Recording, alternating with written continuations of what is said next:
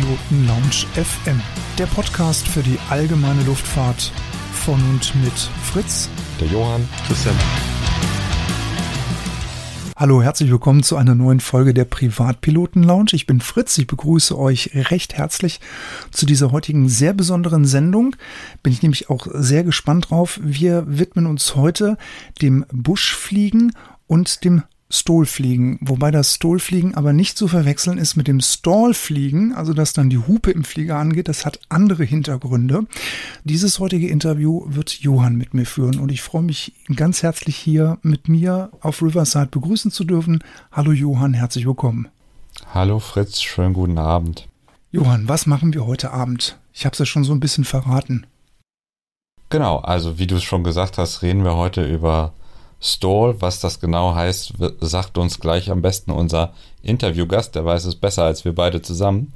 Und übers Buschfliegen, vor allen Dingen übers Buschfliegen in Europa, was ja für viele irgendwie, ähm, glaube ich, nicht zusammengeht.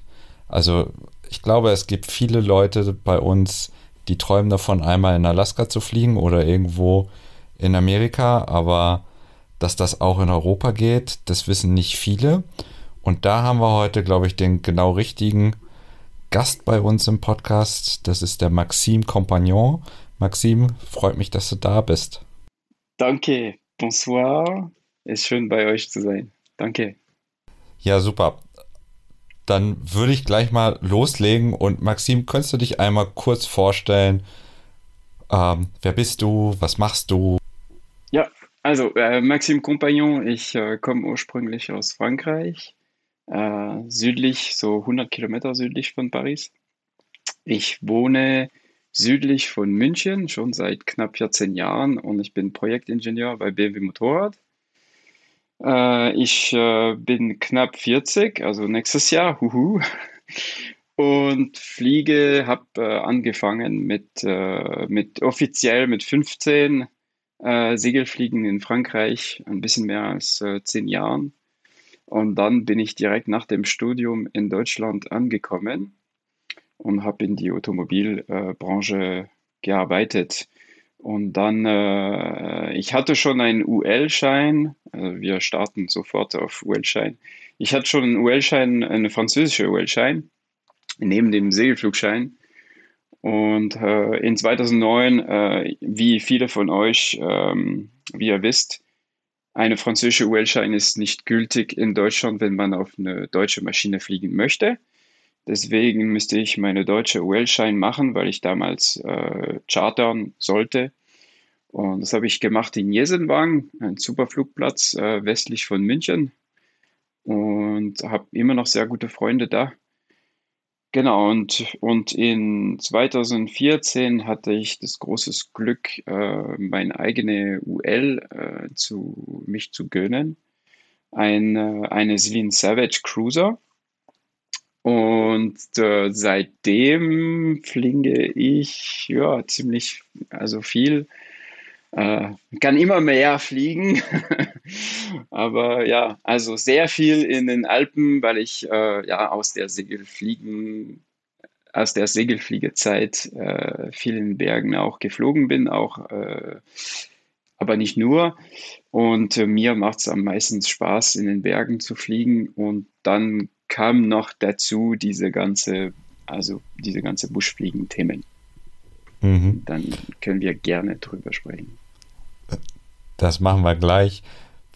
Aber als Segelflieger interessiert mich natürlich auch diese Vergangenheit. bist du da gleich ähm, als junger Spund mit 14 angefangen oder wie bist du dazu gekommen? Also ich habe das große Glück gehabt, dass meinen, meine Großeltern äh, nur fünf Kilometer entfernt von einem von den größten Segelflugclubs in der Nähe von Paris gewohnt haben. Äh, Chérence, Mont Chérence ist der Club, so Lima Fox, Fox Charlie. Und äh, wir, also ich sage immer noch wir, weil ich für mich ist immer noch mein. Äh, ich habe sehr viele gute Freunde da noch und besuche sie immer gerne, wenn ich mit meinem Flieger unterwegs in Frankreich. Ähm, sehr viele Maschinen. So, ich habe das Glück gehabt, mit sechs meine erste Flug auf dem Twin Astia zu machen. Äh, natürlich ohne Fallschirm am Rücken, einfach nur einen fetten Kissen Äh, so, hello, Sicherheit. Ähm und dann sollte ich leider knapp, äh, also neun Jahren warten, äh, bis ich äh, endlich richtig fliegen durfte. Und genau, und dann hatte ich wieder das große Glück, dass meine Eltern damit geholfen haben und noch dazu, sagen wir, die Regierung und mein Studium, weil wir als Studenten, also Schüler und Studenten in Frankreich sehr viele Hilfe vom französischen Segelflugverband äh, und die Unis bekommen haben, äh, sobald wir auch so Wettkämpfe geflogen sind. Und das hat wirklich sehr viel geholfen. Und plus unser Club, der sehr viele verschiedene Segelflieger hatte. Und ich habe wirklich äh, die Möglichkeit gehabt, sehr viele Segelflieger zu fliegen, also verschiedene Maschinen. Von, klar, ISK 13, 21, Duodiscus, äh, Janus B äh, für die zwei Sitzer und äh, ISH 25 auch. Und dann, äh, das war damals, hat man äh, Astir dann äh, ein Pegas. Pegas ist ein äh, französischer Nachbar von dem ASW 21. LS4, LS6, Discus, ähm, ASW äh, 25, glaube ich. Ähm, LS8, äh, Vantus 2 CT und so weiter. Also wirklich cool. Wirklich die ganze Bandbreite dieses, ja, ja. die die Segelflugzeugflotte gerade zu bieten hat, ja. Ja, ja. Sehr viel F-Schlepp, also leider, leider äh, keine Winde, weil äh, ich bin genau gegangen, als mein Club ein von den ersten in Frankreich, der eine Elektrowinde äh, gekauft hat. Und äh, seitdem, äh, die nutzen diese Winde extrem viel, weil mein Segelflugclub auf dem Plateau liegt und La Seine, der Fluss, ist 100 Meter tiefer. Und es gibt so einen Hang. Und selbst im Winter, wenn wir Glück haben, es gibt Südwind, dann kann man, ich habe einen guter Freund von mir, der einen LS1 hat, der ist schon fünf Stunden im Winter hin und zurück. So zehn Kilometer hin und zurück, fünf Stunden lang so geflogen. Das ist möglich. Total, total krank, aber ähm, ja, jetzt haben die eine Winde und, äh, und das ist super cool, weil die, die machen gute Preise. Äh, ein, eine Windestart kostet 7 Euro und, äh, und die haben auch jetzt wieder, die kaufen wieder alte Segelflieger wie eine K8. Und das Ziel ist genau, ähm, also äh, einigermaßen billige Flüge hauptsächlich an Schüler und Studenten anzubieten. Und äh, mit der K8 zum Beispiel und ein, eine Windestart, du kannst, also eine, ein Flug, der mehr als fünf Stunden dauern würde, kostet nicht mehr als 30 Euro. Diese heutige Podcast-Folge wird euch präsentiert von pilotenbedarf.de. Einfach mal reinschauen. Das ist doch klasse. Das ist ja das, was wir, glaube ich, alle wollen, dass, dass alle, so viel wie möglich ähm, die Faszination vom Fliegen ja. kennenlernen können. Ne? Super genau. Idee. Eine besondere Sache, die du machst ähm, außerhalb des Segelfliegens, ist natürlich jetzt dieses Buschfliegen, was glaube ja. ich bei uns nur wenige kennen. Also ja, wir Segelflieger landen alle meistens auf Gras und das ein oder andere UL auch. Fritz mit seinem ähm, Piper Bomber traut sich schon weniger aufs Gras. Ähm, wie bist du überhaupt dazu gekommen? Also, äh, ich, ich muss sagen, es ist ganz ehrlich, es ist eng verbunden. Ähm, boah, es gibt das Bergfliegen noch dazu, äh, so ein bisschen die große Liebe auch, das Bergfliegen. Äh, und ich glaube, dass die, die große Verbindung ist einfach die, die, also, okay, beim Segelfliegen, man hat wenig Wahl, aber es ist die große Liebe, nicht geradeaus zu fliegen ähm, und sich sehr viel an der Umgebung anpassen. So, selbst mit einem Motor dann, so, wenn wir über Buschfliegen sprechen. Also hauptsächlich in Europa. Äh, natürlich in, in, ähm, in Nordamerika, wo, also muss man ehrlich sagen, also Buschfliegen, wie, also wie ich es sehe, ist klar, ist Alaska, Kanada ursprünglich. Und ähm, es entsteht aus einer, einer Nutzung, weil in diese Länder es keine Straßen gibt. Das, das Flugzeug ist wie ein Pickup oder wie ein Auto benutzt. Und um, um äh, Waren zu transportieren, um zu jagen, um, um zu angeln, um Leute auf den Berg zu bringen, Alpinisten äh, und so weiter. Man braucht ein Buschflugzeug und, äh, und die Leute schon vor dem Zweiten Weltkrieg, und es gibt extrem viele gute Bücher und Biografie über dieses Thema, sind auf ähm, am Flussbett gelandet in Alaska und äh, natürlich äh, auf äh, mit Wasserflugzeug, klar. Das ist auch Buschfliegen. Ähm, ja, für mich, das kommt aus, aus der Region, aus der Ecke. Ähm, natürlich, was, was wir, ich, es ist schwer ich für mich zu sagen, ich bin Buschpilot, Buschflieger. Äh, also ich, ja, also ich möchte gern, aber es ist, ich, nee, also, ähm, weil ich fliege zum Spaß. So, ich mhm. momentan, also natürlich, äh, also eines ist nicht beruflich und zwei, es ist nicht, dass ich brauche mein Flugzeug, um Sachen zu bringen für meine Familie oder, oder um, um zu leben. Es ist nur zum Spaß. Ähm, aber man kann schon sich sehr viel an, was die Jungs machen, annähern. Ja. Mhm. Und dann das Parallel zu Segelfliegen ist, ja, zurück ist es einfach beim Segelfliegen. Äh, es gibt eine schöne Straße, also eine schöne Cumulusstraße und daneben ist, ist blau. Dann, äh, ja, jetzt mit meinem Flieger, ich fliege auch unter die Straße. Ich will auch weniger meinen Motor nutzen und eine bessere Cruise schaffen und äh, es macht mir auch mehr Spaß.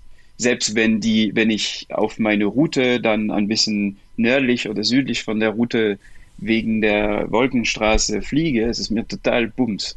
Ich, ja, das, das macht mehr Spaß. Das ist so.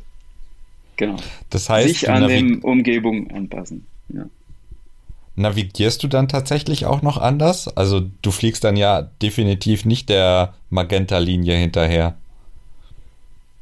Ja, also es ist natürlich abhängig von äh, was, was ich geplant habe, klar. Äh, aber schon, ja. Also, also äh, die, die Magenta-Linie ist mehr grob, ich will dahin. Äh, mhm. Aber es ist passiert oft, also wenn ich äh, irgendwo nach Italien fliegen möchte oder so, durch die Berge, nicht drüber. Ähm, dann manchmal, ja, manchmal fliege ich in ein Tal und ich habe einfach die Linie so gezeichnet und äh, ich kann mich erinnern, ah ja, vor einem Monat bin ich in dem Tal da geflogen. Ah ja, dieses Mal möchte ich vielleicht eine andere Route nehmen und etwas anders machen, wenn natürlich das Wetter es erlaubt. Ähm, und äh, aber das ist ja, also deswegen, also ich, das ist pur Spaß. Super. Eine Frage habe ich, weil du es gerade erzählt hast, dass ähm, Buschfliegen eigentlich für dich Kanada und Alaska ist.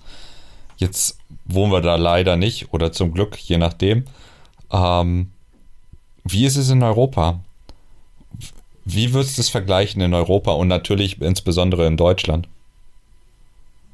Also in Deutschland ist leider nichts, weil, äh, also das erste ist, dass wir in Europa nur mit UL nicht auf dem Flugplatz landen dürfen. Also bis Deutschland, Österreich und Schweiz. Ähm, so in alle anderen Länder in Europa, man darf außerhalb einem Flugplatz landen mit einem UL, sobald der Grundeigentümer einverstanden ist und okay sagt. Und dann gibt es äh, andere Regeln abhängig vom Land. Ähm, das ist äh, aber zum Beispiel komplett anders in Skandinavien, hauptsächlich in, in Schweden. Schweden ist wie Alaska. Äh, das kennen viele Leute, die äh, nach Skandinavien und Schweden fahren mit dem Campervan und überall campen dürfen. Äh, selbst auf Privatgrund, sobald sie nichts kaputt machen und keinen Müll lassen und so weiter, ist dasselbe mit Fliegen in Schweden. Man darf überall landen in Schweden, eh, auch auf Privatgrund, ohne eine Erlaubnis davor zu, zu, zu holen. Und äh, ja, Schweden ist, ist wirklich das Alaska von Europa. Es ist auch lustig, dass es im Norden ist. ähm, die gleiche Mentalität. Ja, genau. Ja. Äh, die, ja, die, es ist einfach, das ist genau was, warum es mir Spaß macht, weil äh, ich sage es selber in meinem Podcast, äh, Europa ist äh, eigentlich fast klein, und hat extrem viele Länder. Und jedes Land, äh, also ich liebe Menschen, die für, aus verschiedenen Kulturen kommen und ich liebe Sprache auch. Und ähm, für mich, ich finde es faszinierend, weil jedes Land hat seine kleine, seine kleine Regel und ja, das macht die Sache nicht einfach und gleichzeitig macht die Sache super interessant. Und äh, es ist nicht, dass ich meine, klar, es ist nicht, dass wir, okay, äh, äh, übermorgen habe ich zwei Tage, um zu fliegen, werde ich in äh, sechs verschiedene Länder fliegen. Das ist mit einem Buschflugzeug wie meine, der eine 135 km Cruise hat, 135, ja, äh, ein bisschen schwierig. Aber ähm, ja, also es ist Ähm, sag mal, du hast vorhin gesagt, du hast einen eigenen Flieger. Kannst du uns ein bisschen was über dein Flugzeug erzählen? Mhm. Weil ich glaube, das ist kein Flugzeug, wie sagt man so schön, von der Stange, oder? Das ist ein bisschen modifiziert, das Fliegerchen, ne? Ja, genau. Also, ähm, also es ist eine Celine Aviation äh, Savage Cruiser, also das Modell ist ein Cruiser. Äh, eins, warum ein Cruiser? Weil die Cruiser im Vergleich zu anderen Modellen, zum Beispiel die Curb, die aber super schön ist, einfach äh, aerodynamisch mehr effizient ist und ein bisschen leichter. Und dann, was ist passiert? Ich habe der, der, der Flieger in 2014 äh, bestellt, in Januar 15 bekommen. Und dann, es war aber mein erstes Spornrad. Ich bin in 2000, hauptsächlich in, in 2015 bin ich nur auf Flugplätze gelandet und äh, aber trotzdem viel nach Frankreich und so weiter. Ähm, das Ziel war, wie viel Erfahrung wie möglich zu sammeln mit dem, mit dem Taildragger, äh, so mit dem Spornradflieger. Und dann hat es richtig in 2016 mit, mit Buschfliegen, wenn ich sagen darf. Also meine erste Flussbettlandung war äh, in 2016 äh, mit, äh, mit einem Freund, der schon das mehrmals gemacht hatte. Und äh, genau, und, also wir können später drüber sprechen, aber wie, wie man das, das macht. Also bei mir, das war mit, mit erfahrene, mit Leute, andere Piloten, die das schon oft gemacht hatten.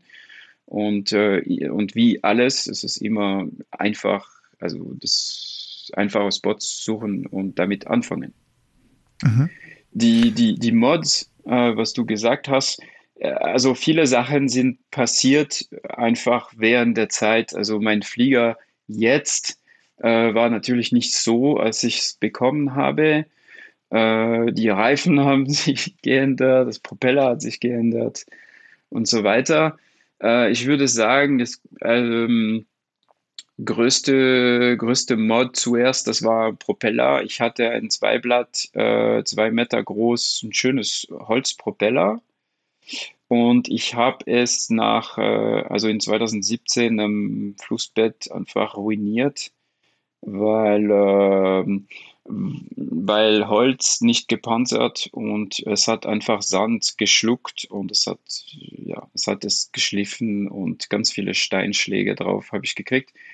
So, ich habe es repariert, verkauft und dann habe ich mich eine, eine, eine Propeller mit, mit äh, wie sagt man, Leading, Leading Edge wieder auf Deutsch, ich weiß gar nicht mehr. Ähm, also mit, mit, mit Panzerung, also vorne. Ja. Okay. Genau. Äh, auch, auch äh, ich hatte vom Anfang an 21 Zoll äh, Reifen, ähm, die nicht slick waren, Slick ist ganz wichtig für Buschflieger, weil wenn man auf, äh, auf dem Flussbett landet oder am Strand oder so und ähm, der Reifen Rillen hat, es entsteht eine, eine Gefahr, dass diese Steine in dem Profil von dem Reifen stecken und wenn du wieder starten möchtest, gibst du Gas und mit äh, diese Steine mit der also mit der Geschwindigkeit werden manchmal nach vorne hinter dem Propeller geworfen und dann kriegst du Steinschläge hinter deinen Propeller, was natürlich nicht schön ist. Und ähm, genau, deswegen und Slicks sind auch besser, die rutschen ein bisschen, was auch, auch gut ist, auf äh, Gras und schwimmen besser im Vergleich zu, ja, aber es ist nicht so gut auf Betonlandebahn damit zu landen. Genau, und dann habe ich ja, die 27 Zoll von, von äh, Dessa, also die Aero Classic 27 Zoll, habe ich äh, drauf montiert in 2017. Und danach Dämpfer von Tom Huber. Tom Huber ist der, der Slin-Dealer äh, in, in Deutschland. Der hat sehr gute Dämpfer selber entwickelt, äh, die natürlich besser als die originale Bungees sind. Und die reichen total aus für was ich mache. Äh, dann kam auch das Beste und ich ärgere mich immer jetzt, dass es so lange gedauert hat. Ich habe ein gedämpftes Spornrad, also Sporn. Es ist ein T3 Tail Wheel. Äh, es gibt auch ein ähnliches Produkt von Acme, äh, es heißt äh, Stinger. Und es ist ein gedämpftes Sporn.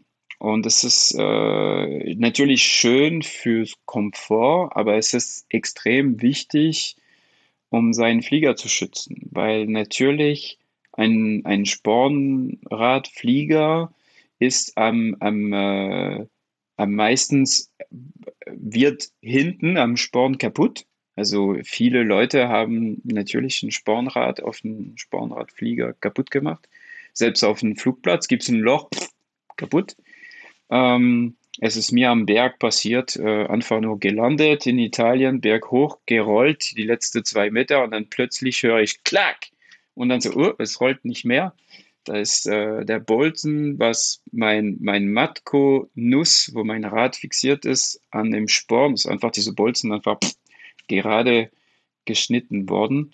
Ähm, zum Glück, es hat nichts am Seitenruder kaputt gemacht oder so, aber es hat gezeigt, dass natürlich, wenn man einen Sporn hat aus Stahl zum Beispiel, was sehr steif ist, dann werden Schläge äh, von dem Rad an dem Flieger und hauptsächlich an die, an die Löt, no, Löt, nee, Schweiß, Schweiß, an den Schweißpunkten vom Rumpf übertragen und es entsteht natürlich eine Gefahr, dass in, äh, nach ein paar Jahren oder so und viele Landungen diese Schweißpunkten Rissen kriegen.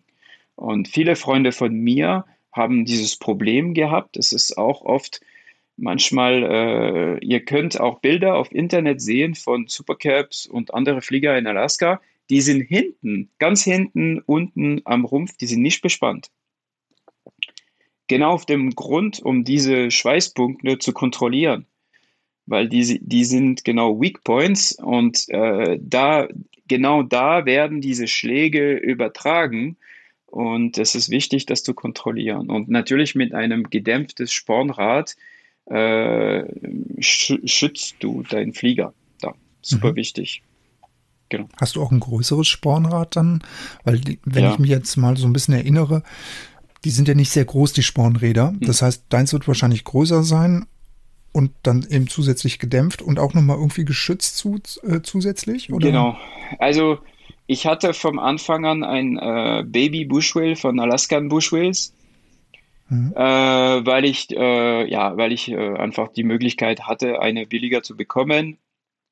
Aber ich muss ehrlich sagen, ich sage auch an alle meine Freunde, die, die so einen Flieger haben und äh, und ein neues Rad hinten haben wollen. Ich sage sie, das ist, es ist ein bisschen über, es ist überdimensioniert. Eins, warum, weil es sehr schwer ist, weil dieses Baby Bushwheel ist für Cessna 185 zugelassen. So, es wiegt wirklich eine Tonne, es ist super schwer. Ja, es ist groß, es schwimmt auf weiche Boden Böden. Aber ähm, ganz ehrlich, ich kenne nur einen Ort, wo ich dieses Spornrad brauche, also wenn man brauchen sagen kann, weil ein normales äh, 8 Zoll äh, so Rad von Matco zum Beispiel oder so würde auch passen da. Aber am Po in Italien, da um, bei dem Fluss, es gibt ein paar Sand Sandbänke, die sehr weich sind, wenn sie trocken sind. Die sind wirklich, das ist, weil das ist Flusssand im Gegenteil von Meersand. Und dieses Flusssand ist wirklich extrem fein und sehr weich. Und äh, das Hauptfahrwerk, also mit 27 Zoll, äh, hat gar kein Problem damit. Äh, aber, aber ein kleines Spornrad sinkt sofort drin selbst ein schmales Spornrad, da kannst du drauf landen, das ist kein Problem. Das einzige Thema ist wieder beim Starten. Äh, da musst du wie schnell wie möglich deinen Sporn, also deinen dein Schwanz hochkriegen beim Starten. Sonst brauchst du länger, um zu starten, weil natürlich dein Spornrad in dem Sand so steckt Widerstand und erzeugt, länger ne? drin. Ja, genau. Und natürlich okay. mit einem fetten Sporn Bushwheel, wie ein Baby Bushwheel, dann schwimmt dieses 11 Zoll Spornrad äh, auf dem Sand und das ist kein Problem. Okay. Ja, ja. Welche Flugzeuge eignen sich denn zum Buschfliegen und welche nicht? Also ich gehe mal davon aus, meine PA28 ist ungeeignet, um am Po landen zu können, ne? oder? Ich glaube schon, ja, ja. Okay. Ich würde Gut, dann lasse ich die einfach in der Garage. ich würde nicht probieren, nein. Das wäre okay. keine gute Idee. Ich glaube, glaub, ich kriege auch mit den anderen Ärgern aus der Haltergemeinschaft, ja, wenn ich damit glaub, zum Buschfliegen gehe. Ich glaube auch. Okay, Spaß beiseite. Was, ja. was, was kann man nehmen? Was, was nimmt man zum Buschfliegen? Also es gibt ganz ehrlich, es gibt viele Maschinen äh, und es ist immer die Frage, was möchtest du genau machen äh, und wo. Ähm, also natürlich äh, Bergfliegen in Frankreich, man kann das nicht Buschfliegen nennen, weil äh, die, die, die Altisurface und Altiport, also Altisurface, die sind die, äh, die sind keine Flugplätze, aber die sind so Berg, Lande, Graspiste, aber es gibt keinen Flugplatz da. Und die Altiport sind die echte Bergflugplätze. Äh, viele davon haben auch Betonlandebahnen. Ähm, das ist Bergfliegen, nicht Buschfliegen. So, es gibt viele gute, also ULs und so und auch nicht nur. Äh, ich meine, viele Flugzeuge, damit kann man da landen. Also Buschfliegen so gemeint zum Beispiel, ähm, also klar am Flussbett, wo es große Steine geben könnte oder auf dem Sand, wo es genau wie gesagt vielleicht weicher Sand geben könnte. Ja, das ist immer, also es gibt viele, selbst, selbst Bugradflieger können das gut machen. Also ihr habt bestimmt schon Videos gesehen von den Jungs in Neuseeland, die so Zener zum Beispiel nutzen. Die haben auch so fast äh, also 26 Zoll Bushwheels hinten und ein 21 Zoll Bugrad vorne, was richtig groß ist äh, für einen Bugradflieger. Aber die können, die, die landen immer in, äh, in Willy und dann, äh, und dann fast, wenn die angehalten sind, so kommt das Bugrad am Boden. Ähm, so mehr oder weniger, die landen wie in, wie ein Spornradflieger, mehr oder weniger. Äh, aber ja, also ich würde sagen, klar, Spornrad macht Sinn, weil, weil das Hauptfahrwerk vorne ist, es ist stärker ähm, und äh, fette Bushwheels noch dazu helfen, weil klar, wenn es große Steine gibt oder wenn man auf, auf eine Wiese landen möchte, was natürlich nicht, also einfach nur eine Wiese ist und kein Strip, dann äh, ist es immer extrem wichtig, drüber zu fliegen, natürlich. Äh, davor mehrmals, um zu schauen, okay, wo kann ich genau landen? Gibt es Löcher? Gibt es etwas anderes? Äh, aber manchmal weiß man nicht. Äh, vielleicht hat man etwas, ein Loch nicht gesehen, weil, Rasen da war und so. Und natürlich, äh, wenn, ein, wenn du große Bushwheels hast, dann, dann oft dann kann, hast du mehr Chance, drüber zu rollen. So genau die Flieger, also in Europa wenn ich von ULs spreche, äh, also Selin ist ein bisschen klar. Ich meine, ich habe einen Selin, das ist ein bisschen mein Lieblings. Äh, ich bin Segelflieger, so natürlich ist Tandemfliegen kein, also finde ich super. Äh, meiner persönlichen Meinung sind Tandem-Buschflieger machen mehr Sinn, weil also aus, aus, also ich, wenn ich Sicherheit sagen darf, ja, weil du kannst, der, der Sicht, also Sicht ist Sicherheit. Je mehr du siehst, je sicherer es wird, natürlich. Und mit einem Tandemflieger äh, siehst du mehr. So, es gibt aber extrem gute äh, nebeneinander Buschflieger. Äh, also Just Aircraft macht da auch sehr, sehr schöne Flieger noch dazu. Äh, ein Kitfox, äh, also oder ein Eurofox, weil Kitfox gibt es nicht in Europa, aber Eurofox, Eurofox 2K, glaube ich, ist der Spornrad Eurofox zum Beispiel. Äh, obwohl der Eurofox, der fliegt vielleicht nicht so langsam wegen dem Flügel und die, die, äh, die Flaprons. Äh, es ist trotzdem eine sehr schöne Maschine. Äh, in Frankreich G1 Aviation, also G1 Aviation, macht einen guten Bugrad. Berg UL, was wirklich nicht, also gut fliegt. Man kann auch die Flügel klappen, was sehr praktisch sein kann äh, Imbert Aviation also in den Vogesen. Äh, die produzieren seit sehr lange einen Spornradflieger. Es heißt Tetra. Der Tetra ist der, äh, auf Französisch ein Tetra ist ein, ähm, ah, äh, Auerhahn. Genau. Auerhahn auf Französisch ist Tetra. In den Vogesen gibt es noch einiges und deswegen heißt dieser Flieger so. Die sind äh, viele Franzosen, äh, es gibt dieses Flugzeug nicht in, äh, also dieses UL gibt es nicht in Deutschland, das ist nicht in Deutschland zugelassen, nur in Frankreich. Äh, aber es ist sehr beliebt und sehr viel bei Bergpiloten zum Beispiel benutzt, die UL fliegen.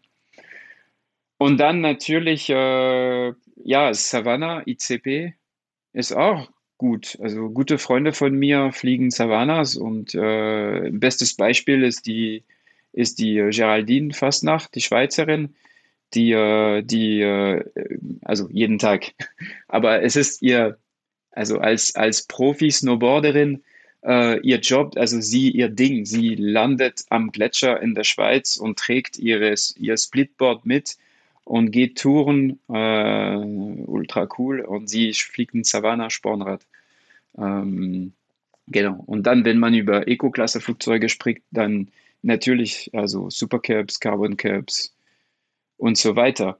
Aber natürlich, dann sind wir wieder in dem Problem, dass wir in Europa mit einer Eco-Maschine äh, nur Flugplätze landen dürfen, bis auf ein paar Länder wie zum Beispiel Rumänien. Es ist ein bisschen egal, äh, aber ähm, also ich habe am Anfang gesprochen von sich in dem Umwelt, in, dem, in die Umgebung einmischen mit dem Flieger. Und ich, es ist meine persönliche Meinung, dass Buschfliegen, es ist etwas, wo wir uns wie viel wie möglich also klein machen wollen und auch kein, also am Boden wollen wir keine Spuren lassen. Und deswegen sind diese große, also Bushwheels super dafür.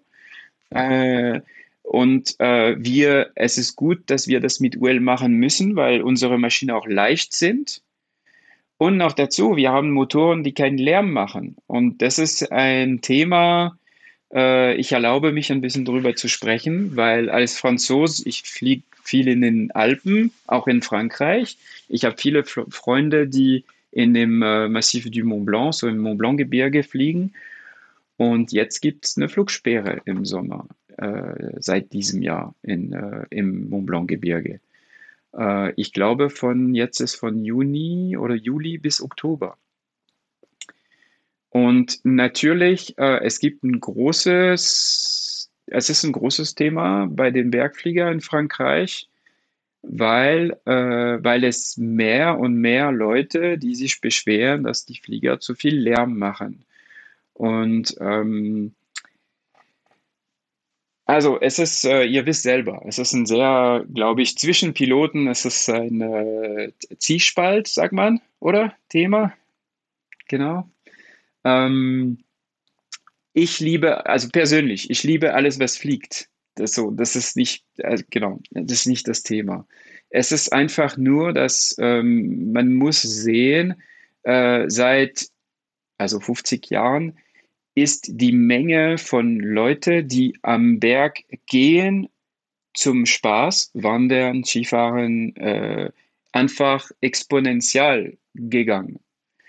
Die Menge von uns, also Piloten, die in den Bergen fliegen, ist definitiv nicht exponentiell. So, so äh, hat sich nicht exponentiell entwickelt. Natürlich, weil es mehr Leute am Berg gibt, dann sehen sie uns noch mehr.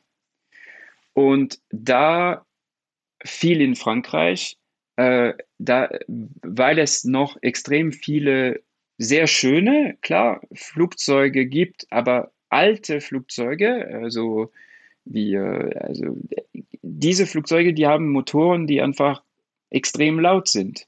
Und ja, die sind, ich finde diese Flugzeuge wunderschön. Es ist einfach nur, dass die sind extrem laut und man hört die sehr viel. Und äh, es gibt es ist es gibt einen Grund, warum der französische Gebirgpilotenverein sagt in seinen ähm, ah, äh, Statuten. Wie, ja, genau, sagt, du wirst nicht mehr als zweimal auf demselben Bergplatz lang. Es gibt einen Grund dafür. Und leider gibt es Leute, die das nicht respektieren. Und, äh, und es geht nicht nur um Landen, sondern einfach nur rumfliegen im Mont Blanc-Gebirge oder so. Und natürlich, ein Flugzeug, äh, aber die Leute, die am Boden sind, wenn sie am Mont Blanc klettern, die sind mehrere Stunden unterwegs. So innerhalb dieser mehrere Stunden sind viel, viele Flugzeuge vorbeigeflogen. Und unsere ULs haben einen Vorteil, indem sie sehr leise sind, natürlich im Vergleich zu Flugzeugen. Und äh, ich hoffe, dass wir äh, mehr und mehr so eine Lösung finden werden. Meiner Meinung nach, die Lösung ist, die, ist Kommunikation. Wir müssen als Piloten eins zusammen, Flugzeug, also Flugzeugpiloten und UL-Piloten, nicht mehr so einen Krieg machen, ja, du bist ein UL-Pilot, du bist, du machst nichts oder du bist ein, du bist ein Ego-Klasse-Pilot. So bitte, 2021. Ähm, und vor allem, wir müssen zusammen sein und mit den Leuten am Boden sprechen und sie zeigen, wie schön, was wir machen ist und auch, dass wir wollen die Leute, die am Boden sind, respektieren, weil die kommen am Berg auch im Urlaub. Die wollen auch Ruhe haben, die wollen es genießen. Ich auch persönlich gehe am Berg wandern. Und natürlich, äh, klar, also selbst als Pilot, wenn ich vier Stunden, fünf Stunden lang die ganze Zeit so Lärm hätte in ein wunderschönes äh, Zirkus, äh, also Gletscherzirkus wie am Mont Blanc Gebirge, ähm, das würde mich nerven. So, es ist ein Thema, ähm, und ich glaube, das wird mehr und mehr kommen. Äh, es ist, ja, es ist weniger in Deutschland, Tirol und so alles, weil das Bergfliegen und am Berg landen, am Gletscher landen, kann man leider nicht mehr, also nicht mehr, nicht machen in Deutschland und in Österreich. Äh, aber das ist etwas, es ist etwas wichtig, es ist ein Thema. Und wir müssen, ja, wir müssen äh, schon drüber sprechen und positiv kommunizieren und äh, genau. Ja, ja ich glaube, das Thema Fluglärm hat, haben wir ja nicht nur in den Bergen, sondern auch jeder kleine Flugplatz ähm, hat es mit seinen Nachbarn. Da gibt es Flugplätze, wo du gar nicht mehr anfliegen kannst, weil, weil sie nur noch bestimmte Landungen im Jahr ausgehandelt haben. Meine große Hoffnung ist, dass da das elektrische Fliegen uns tatsächlich wirklich weiterbringt, weil die so viel leiser sind. Ähm, ja. Mhm, ja.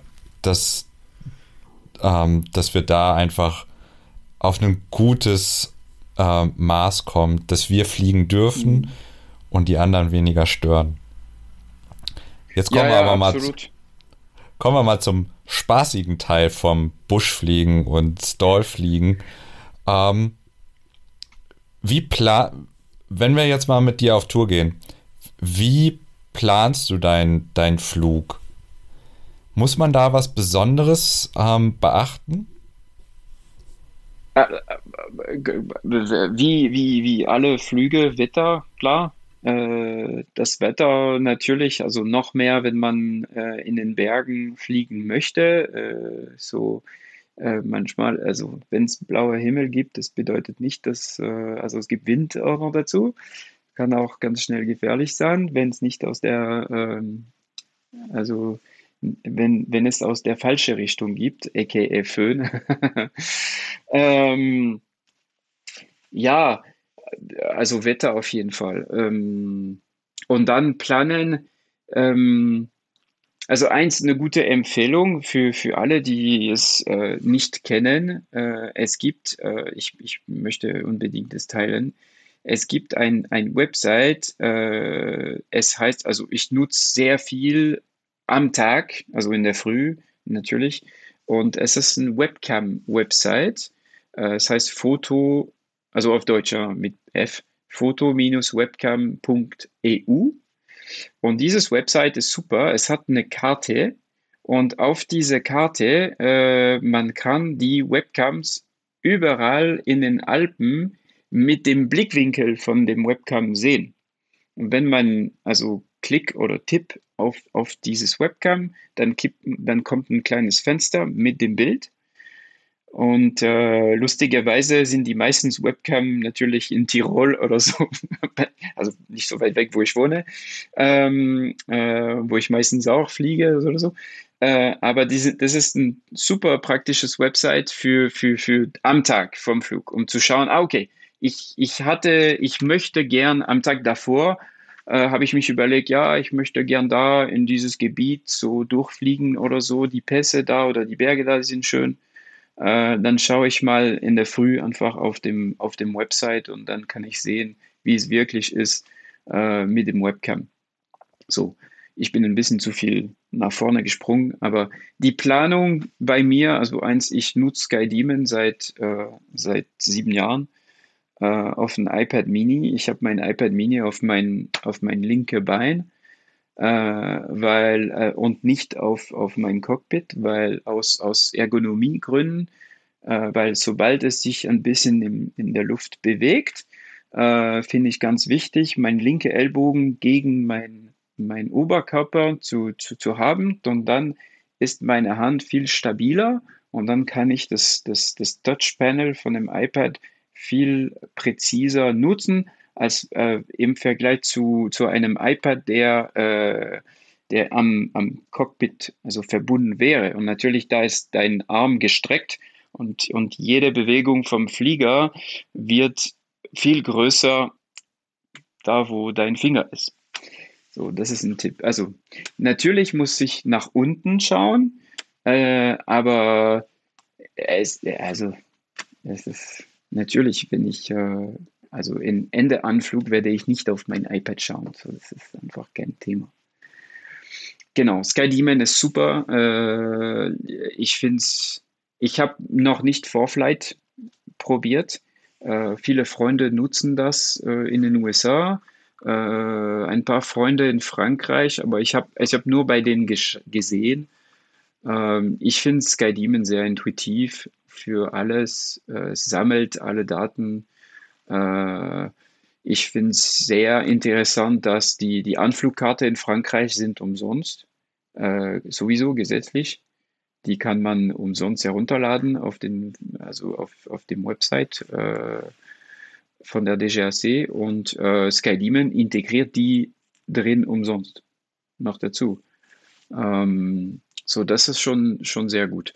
Ähm, und dann die Vorbereitung, es ist wirklich, ja, also es ist wirklich, ich habe, es ist abhängig von, wie, wie lang möchte ich fliegen. Wenn ich nur einen Tag unterwegs bin, dann, äh, ja, vielleicht rufe ich einen Freund an in Italien oder so und dann frage ich ihn, ob er fliegt. Ähm, oder bin ich allein? Und dann äh, ist es abhängig, okay, was war meine letzte Tour? War ich äh, im Nordosten? War ich im, äh, in den Bergen im, im Nord, Westen Italien oder so. Und abhängig davon, dann plane ich, wo ich hinfliegen möchte. Ähm, es ist ziemlich, ziemlich Freestyle. Ähm, und dann die lange Touren natürlich, also wie mein Tour de France in 2019 oder, oder noch besser äh, Großbritannien in 2017, dann natürlich habe ich viel davor geplant. Äh, aber das war immer, das ist immer entspannt auf die Couch äh, mit einem Bier oder etwas anderes äh, und dann so, ah, da möchte ich gern hin äh, oder ein Whisky und genau, da möchte ich gern hin. Ähm, ich finde, SkyDemon hat eine gute Feature mit dem Satellitenbild und natürlich bei, bei Buschfliegen, das hilft ein bisschen. Ähm, und nicht nur, wenn man schöne Sachen sehen möchte, diese Feature ist, ist echt super. Noch mehr, dass jetzt seit ein paar Jahren es ist möglich, die Flugroute direkt in, dem, äh, in dieses Satellitenbild zu bewegen. Das war vor, vor sechs Jahren, das war gar nicht möglich. Äh, du hast nur das Satellitenbild gesehen und du solltest dann zurück und dann deine Route ändern. Und äh, zum Glück haben sie das verbessert. Ja, genau. Und dann, äh, ich bin ziemlich äh, losfliegen und dann schauen, was passiert. Ähm, und hauptsächlich, wenn das Wetter äh, nach Süden äh, geht, also wie die, wie die Kollegen in den USA sagen, äh, dann am besten weg davon äh, oder landen oder ich meine, es gibt Flugplätze auch überall in Europa. So, es ist mir schon mehrmals passiert, denn äh, einfach nicht drin. Äh, und ich mache das und einfach landen und äh, die Leute sind immer, die waren immer freundlich, immer hilfbereit und es ist, äh, ich finde, es ist etwas, was ich cool als finde bei längere Trips, zum Beispiel eine Woche oder zehn Tage, dieses, ich weiß nicht. Also ja, ich habe meine Route geplant. Es wäre schön, wenn es wie geplant funktionieren würde. Und gleichzeitig ist es super cool, wenn ab einem Punkt es nicht geht und ich muss es ändern und, äh, und dann entdeck, entdeckt man andere Sachen. Und es ist, äh, es ist ein bisschen wie beim Segelfliegen, wenn man zum ersten Mal auf, auf Strecken geht und dann so, ah ja, also ab dem Punkt, ich kann nicht mehr auf meinem Flugplatz landen. Und dieses Gefühl ist schon so, okay, ich fliege los. Oder ja, genau. Aber ich mag gerne, genau. also diese spontane Trips. Das glaube ich. Und ich glaube auch, die Erfahrung, die man als Segelflieger sammelt, gerade wenn man irgendwann mal doch die Außenlandung macht, dann hat hm. man halt nicht mehr die Scheu ähm, oder man weiß, dass dann auch nichts Schlimmes passiert. Also im schlimmsten Fall kommt die Polizei, weil irgendeiner ge äh, gedacht hat, dass man abgestürzt ist. Aber die sind dann ja auch ganz locker. Ja, ist dir das schon passiert? Es ist mir, äh, dass die Polizei kommt. Es ist, Oder also, eine Außenlandung generell. Eine Außen. okay, ich habe viele Geschichten über dies. also, meine erste Außenlandung war mein drittes Solo. Mit 15. Oh, wow. So früh schon. Und, und eine SK 21. Fünf Kilometer entfernt vom Flugplatz.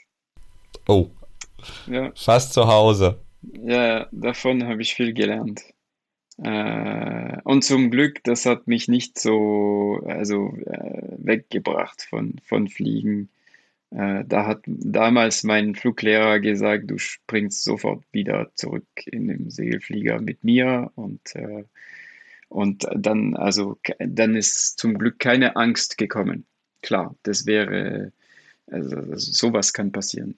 Ähm, ja, ich mag lieber drüber lachen, äh, klar. Nee, die, die äh, Polizei, ja, das war, ich glaube, das war meine letzte Außenlandung äh, in Frankreich und wir wollten mit einem Freund, wir wollten eine Tour de Paris machen, so, das war immer ein bisschen unser Ziel, so um Paris so komplett äh, zu fliegen.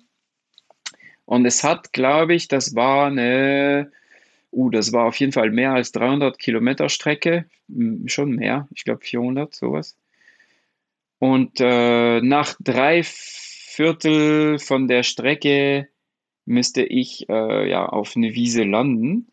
Und äh, da gab es wirklich nichts äh, in der Nähe, also eigentlich zwei Bauernhöfe. Und einen davon äh, waren Leute da und äh, die waren natürlich super nett und hat, die haben mich eingeladen zum Essen. Also ein Traum. Da ist die Gendarmerie gekommen, haben, die haben es geschaut, ich habe sie erklärt, wie, ah, sie fliegen, ah ja, wir haben gedacht, dein Flugzeug ist gestürzt und so, alles gut, ja, ja. Und das war die, das, äh, das, das Schönes. Das Nicht-Schönes ist, dass äh, nach dem Abendessen, da sind meine, meine Freunde äh, um 11 Uhr nachts mit dem Anhänger angekommen und wir sind zum Segelflieger gekommen.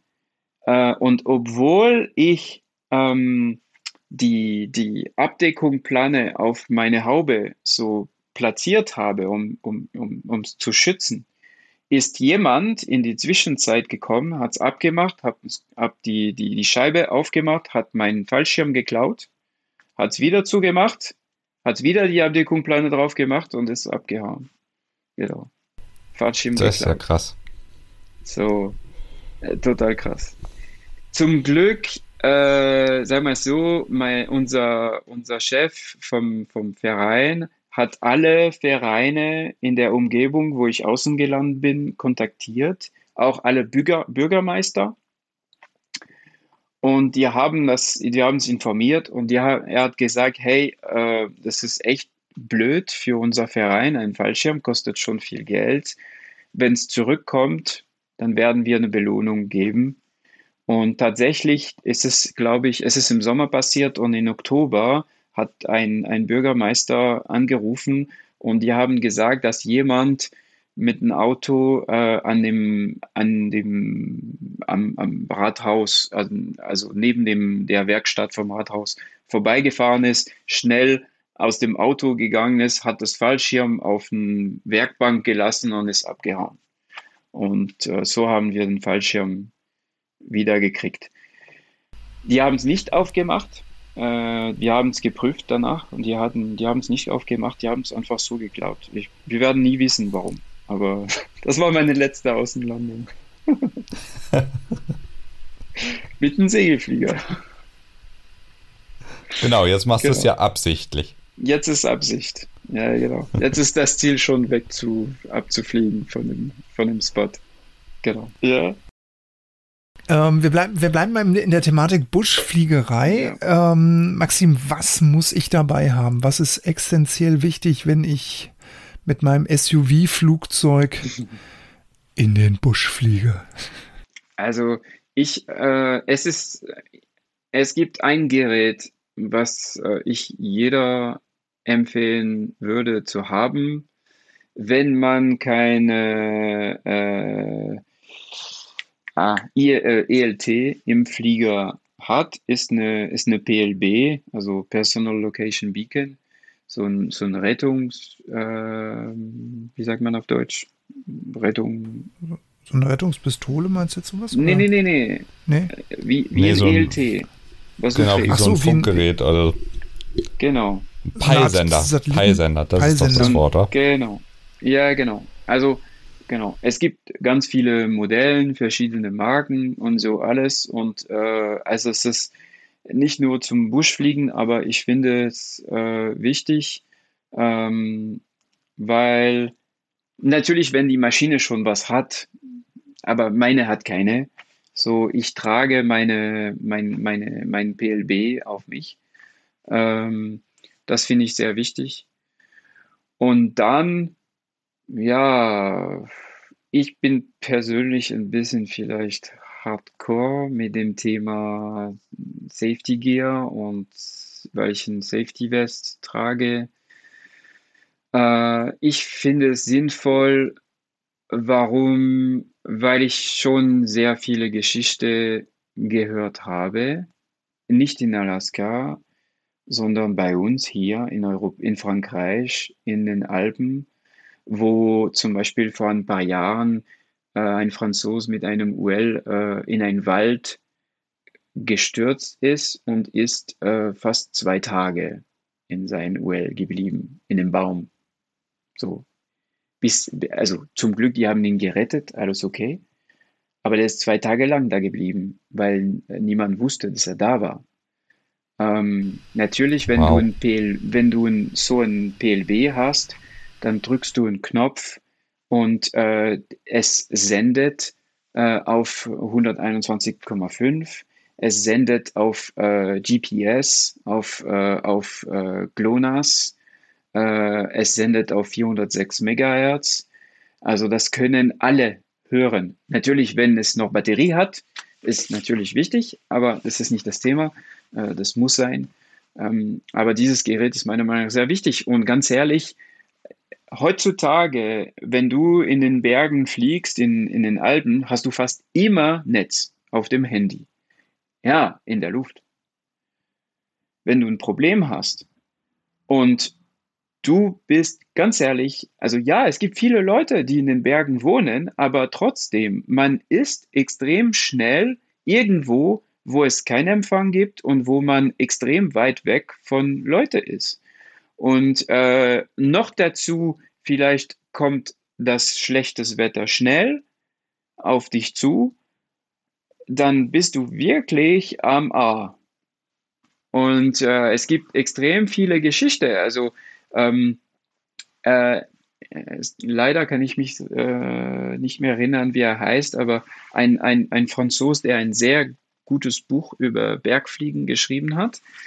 Und ihn, ein, ein Freund von, von ihm ähm, hat genau dieses äh, Thema gehabt. Der ist aus Grenoble, so schon große Stadt, geflogen Richtung äh, Norden und äh, Skigebiet.